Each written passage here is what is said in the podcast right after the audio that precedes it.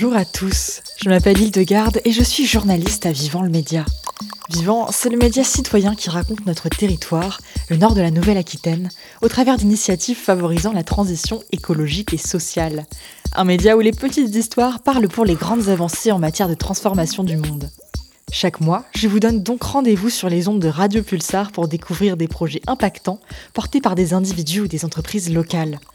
Et tout de suite, parlons d'un des piliers de la réduction des déchets, j'ai nommé le gaspillage alimentaire. Alors le gaspillage alimentaire, qu'est-ce que cela vous évoque? Pour beaucoup, ce sera l'image d'une personne jetant la fin de son repas par habitude, paresse ou désir d'éviter les restes. Pourtant, le phénomène s'étend bien au-delà des pratiques individuelles. C'est toute la chaîne d'approvisionnement qui est concernée, de la production à la distribution. Et à propos de grande distribution, tout de suite, coup de projecteur sur Nogasp, un magasin engagé dans la lutte contre le gaspillage alimentaire situé à Champniers, près d'Angoulême. Ouvert en février 2020, il propose des fruits et légumes jugés difformes ou non vendables par la grande distribution. Plus de précisions avec son fondateur. Cédric Sansoul, bonjour. Bonjour. Vous êtes le fondateur de ce magasin. Comment vous est venue l'idée de créer Nogasp? Alors NoGasp est euh, surtout basé sur mes valeurs personnelles, euh, puisque moi je suis un ancien de l'univers de la grande conso, j'ai à peu près 15 ans d'expérience dans cet univers-là, et suite à un changement de vie euh, personnelle et d'un déménagement de l'île de France jusqu'à la région Charente, j'ai voulu me lancer dans un projet un peu fou, mais qui mettait en avant mes compétences professionnelles, mais surtout mes valeurs personnelles. Et étant très sensible à la lutte contre le gaspillage alimentaire, bah, ben, je me suis posé la question de savoir comment, à ma petite échelle et puis avec mon expérience et mes compétences, je pouvais euh, lutter contre ce fléau. Euh, et du coup, voilà, il y a trois ans de réflexion derrière, mais NoGasp est basé sur mes valeurs de lutte contre le gaspillage alimentaire, mes compétences, et euh, bah, l'idée c'est de revaloriser des produits qui sont écartés des circuits classiques de la distribution, puisque en 15 ans de vie professionnelle, du gaspillage, j'en ai vu à tous les niveaux, à la fois en magasin, mais aussi sur entrepôt, en circuit logistique. Et euh, bah, du coup, voilà, euh, l'idée c'est vraiment, c'est vraiment ça, c'est lutter contre le gaspillage en revalorisant des produits qui sont écartés pour cause de défaut de cahier des charges, comme vous l'avez dit, une date un peu courte, un changement de packaging, une erreur de livraison. Le meilleur exemple, c'est les défauts de calibre sur les, sur les fruits et légumes. Quels sont les types de produits qu'on peut trouver à Nogasp? Vous avez à la fois des produits euh, fruits et légumes en grande partie qui sont, qui sont locaux. Là on a des poires en fait quand on regarde en fait elles sont juste énormes donc elles sont trop grosses pour être vendues dans les circuits de la distribution. D'un autre côté on va en avoir qui sont, qui sont plus petites. On va avoir euh, des carottes qui sont pour certaines un peu cassées ou alors qui sont trop grosses. Donc ça voilà ça représente une grande partie du gaspillage euh, des fruits et légumes. Et après dans le magasin on trouve aussi des produits d'épicerie. on a par exemple là des cakes aux fruits qui ont été produits en trop grande quantité euh, vous avez des produits, là c'est pareil, c'est une erreur de fabrication. Euh, à l'intérieur, ces sardines-là devaient être entières, certaines sont brisées. Bon, bah nous en fait, euh, on rachète ces produits-là de manière à ce qu'ils ne partent pas à la poubelle. Là, vous avez aussi un très bel exemple de ce que représente le gaspillage alimentaire. Ces produits-là ont été fabriqués pour Pâques. Euh, qui est loin derrière nous, malgré tout, ces produits-là sont parfaitement consommables, sauf que bah, le packaging aujourd'hui n'est plus d'actualité dans les circuits classiques de la distribution. Bon, bah, euh, l'idée c'est de dire aux producteurs, euh, enfin à l'industriel en l'occurrence, nous on vous rachète ces produits-là parce que bah, ça coûte plus cher de faire enlever en fait le packaging, de les remettre en fait sur un packaging traditionnel. Et ça, c'est des produits qui sont fabriqués euh, en Charente-Maritime et qui sont d'une qualité topissime quoi. Donc euh, on travaille aussi avec une entreprise qui fait des biscuits bio. Euh, sur la ligne de production, en fait, euh, bah, les biscuits parfois sortent pas tout à fait conformes. Soit le chocolat il a un peu coulé, soit alors dans ce cas-là les biscuits sont un petit peu, un petit peu cassés.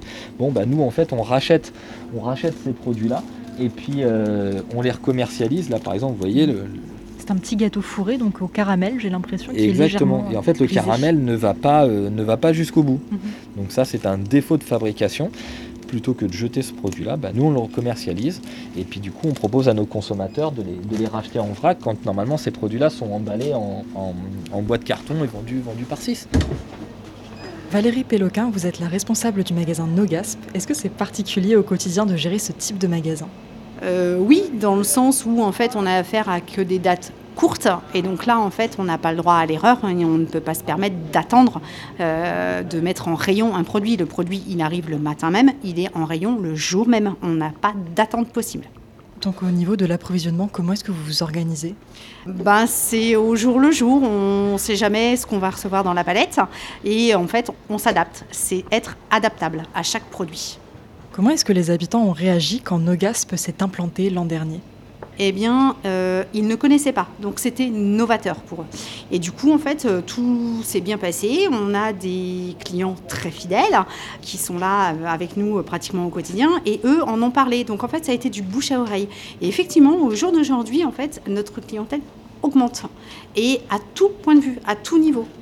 Et au niveau de ces produits, est-ce que la grande distribution vous les donne? Est-ce qu'on vous les vend? Comment ça se passe? Alors euh, ça c'est euh, un point très important et je vous remercie pour votre, pour votre question, pour bien comprendre en fait le fonctionnement de nos GASP. 100% des produits qui sont dans le magasin sont écartés des circuits de la distribution, mais 100% des produits ne sont jamais rentrés dans un magasin de la distribution. Nous, on travaille avec les fournisseurs, c'est-à-dire qu'on n'a aucun lien avec les grandes enseignes, on travaille avec leurs fournisseurs et on rachète tous ces produits-là à un prix juste pour l'entreprise, pour l'association, pour le producteur, de manière à éviter toute perte et à faire en sorte qu'il bah, du coup reste une valorisation et non pas une, une, perte pour ces, pour ces produits-là.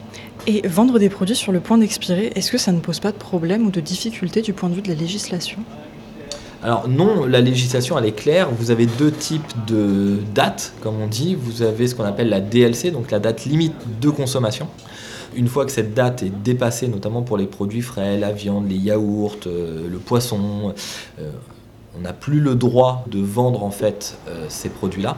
Après, on a ce qu'on appelle la DDM, qui est la date de durabilité minimale, qui elle est une préconisation de date, ça veut dire que ces produits sont à consommer de préférence jusqu'au. Et là, en fait, bah, suivant les types de produits, euh, on, peut, on peut les commercialiser. Une boîte de conserve, par exemple, peut être commercialisée, elle est apertisée, donc elle est chauffée à haute température, même deux ans après euh, sa date de péremption, sans aucun problème. un paquet de gâteaux ou un paquet de pâtes, c'est des produits secs qui peuvent être consommés euh, six mois, voire un an après cette, euh, cette, euh, cette date-là. ce que nous, on explique aussi à, nos, à nos consommateurs, c'est que bah, c'est simple, l'être humain est une belle machine, a cinq sens. la vue en est un, donc effectivement, on peut lire les dates dessus, mais on a aussi l'ouïe, on a aussi l'odorat, on a aussi le goût. L'idée, c'est du coup, bah, voilà, de, se fier aussi à nos cinq sens et quand on ouvre en fait un paquet de gâteaux, bah, effectivement il pourrait être un petit peu moins craquant et encore euh, bien longtemps après sa date, mais après il reste complètement consommable. Donc voilà, l'idée c'est aussi de déculpabiliser le consommateur par rapport à tout ça, euh, de le rassurer évidemment, donc on explique pourquoi les produits sont là, on met en avant justement ces différences de date. L'idée c'est pas d'éduquer le consommateur, mais c'est de l'interpeller de manière positive, je dirais, en expliquant que bah voilà, une palette est livrée en retard, mais ces produits sont encore parfaitement consommables, ou juste parce que la date est dépassée de quelques semaines euh, ou d'un mois ou deux, ces produits sont encore parfaitement consommables. Voilà, l'idée c'est vraiment d'interpeller le consommateur de manière positive par rapport à ça.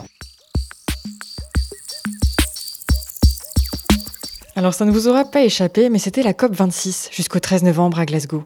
L'occasion de réunir les dirigeants de 196 pays et quelques 20 000 représentants autour d'une question cruciale, celle de l'adaptation et de la lutte contre le dérèglement climatique, avec dans le viseur une augmentation maximale de 1,5 degré par rapport à l'ère pré-industrielle. Mais alors concrètement, on en est où après cette COP26 Une centaine de pays ont promis de réduire leurs émissions de méthane de 30% d'ici à 2030.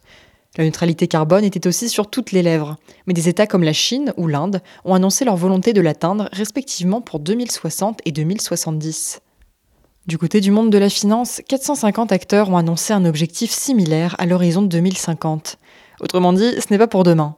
Et finalement, ce n'est qu'un mécanisme de compensation qui n'incite pas à repenser les pratiques polluantes.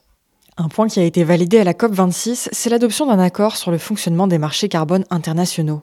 Derrière ce nom barbare, il y a un principe, imposer un plafond annuel d'émissions de CO2 issues d'activités industrielles. Mais que se passera-t-il si les entreprises ou les États dépassent cette limite? Ils pourront racheter des quotas à ceux qui ne les ont pas atteints. Ce dispositif est accusé de permettre à des pays riches ou à des multinationales de se contenter de payer des sortes de permis de polluer plutôt que d'agir concrètement pour la planète. Et du côté de la France, eh bien, jusqu'à l'avant-dernier jour de la COP26, l'Hexagone était le seul pays européen de la coalition Export Finance for Future à ne pas avoir renoncé à financer des projets fossiles à l'international d'ici fin 2022. Une abstention assez ironique, puisque c'est la France elle-même qui a créé cette coalition en avril dernier. Au dernier moment, la France a finalement rejoint cette coalition et s'est engagée à ne plus délivrer de nouvelles licences d'exploration de pétrole et de gaz. Mais accrochez-vous, le jour même, Bercy a déclaré qu'aucun projet ne serait abandonné dans l'immédiat. Et pourtant, les énergies fossiles sont à l'origine de près de 90% des émissions mondiales de CO2 et de 70% des émissions totales de gaz à effet de serre. Un autre point important de cette COP, c'est le silence des pays riches face aux demandes de financement des pays pauvres. Plusieurs pays du Sud ont réclamé une réparation financière afin de compenser les pertes et les dommages liés au changement climatique qu'ils subissent de plein fouet alors qu'ils en sont les moins responsables. Une demande qui n'a pas abouti. Pourtant, les pays du Nord s'étaient déjà engagés, il y a 12 ans, à verser 100 milliards de dollars par an aux pays les plus vulnérables, et ce, dès 2020. Pour continuer sur le chapitre des déceptions, au début de la COP26, une coalition de 190 pays et organisations s'est engagée à sortir du charbon à partir de 2030. Néanmoins, certains pays pétroliers, comme la Russie, l'Arabie saoudite ou l'Australie, ont fait pression pour transformer cet arrêt en simple diminution. C'est les larmes aux yeux qu'Alok Sharma, le président britannique de la COP26, a exprimé sa désolation. Voilà, tout cela est bien insuffisant pour maintenir la trajectoire d'1,5 degré. Et ce n'est pas moi qui le dis, c'est le programme des Nations Unies pour l'environnement. On se dirige davantage vers une augmentation de 2,7 degrés d'ici la fin du siècle. Des températures qui attestent d'un échec cuisant au sens littéral du terme. Et après cet éclairage international, retour au local avec, dans l'actu, la remise de trophée du prix de l'économie sociale et solidaire de Grand Poitiers mardi dernier. Cet appel à projet récompense, chaque année, des initiatives issues de structures du secteur de l'ESS. Cette année, il y a eu trois trophées pour trois catégories différentes. Le lauréat du prix de territoire circulaire, c'est la ferme de l'air libre, un chantier d'insertion rurale pour les détenus en fin de peine situé à Lusignan. Dans la catégorie territoire inclusif, le Barlu du Fort-Puy, un tiers-lieu culturellement engagé situé à Dissay, s'est démarqué.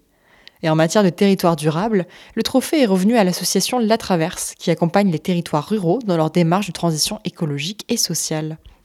Et à propos de La Traverse, l'association est installée depuis peu à La Caserne, le nouveau tiers-lieu Poitvin qui vous invite demain à une journée dédiée à la transition écologique.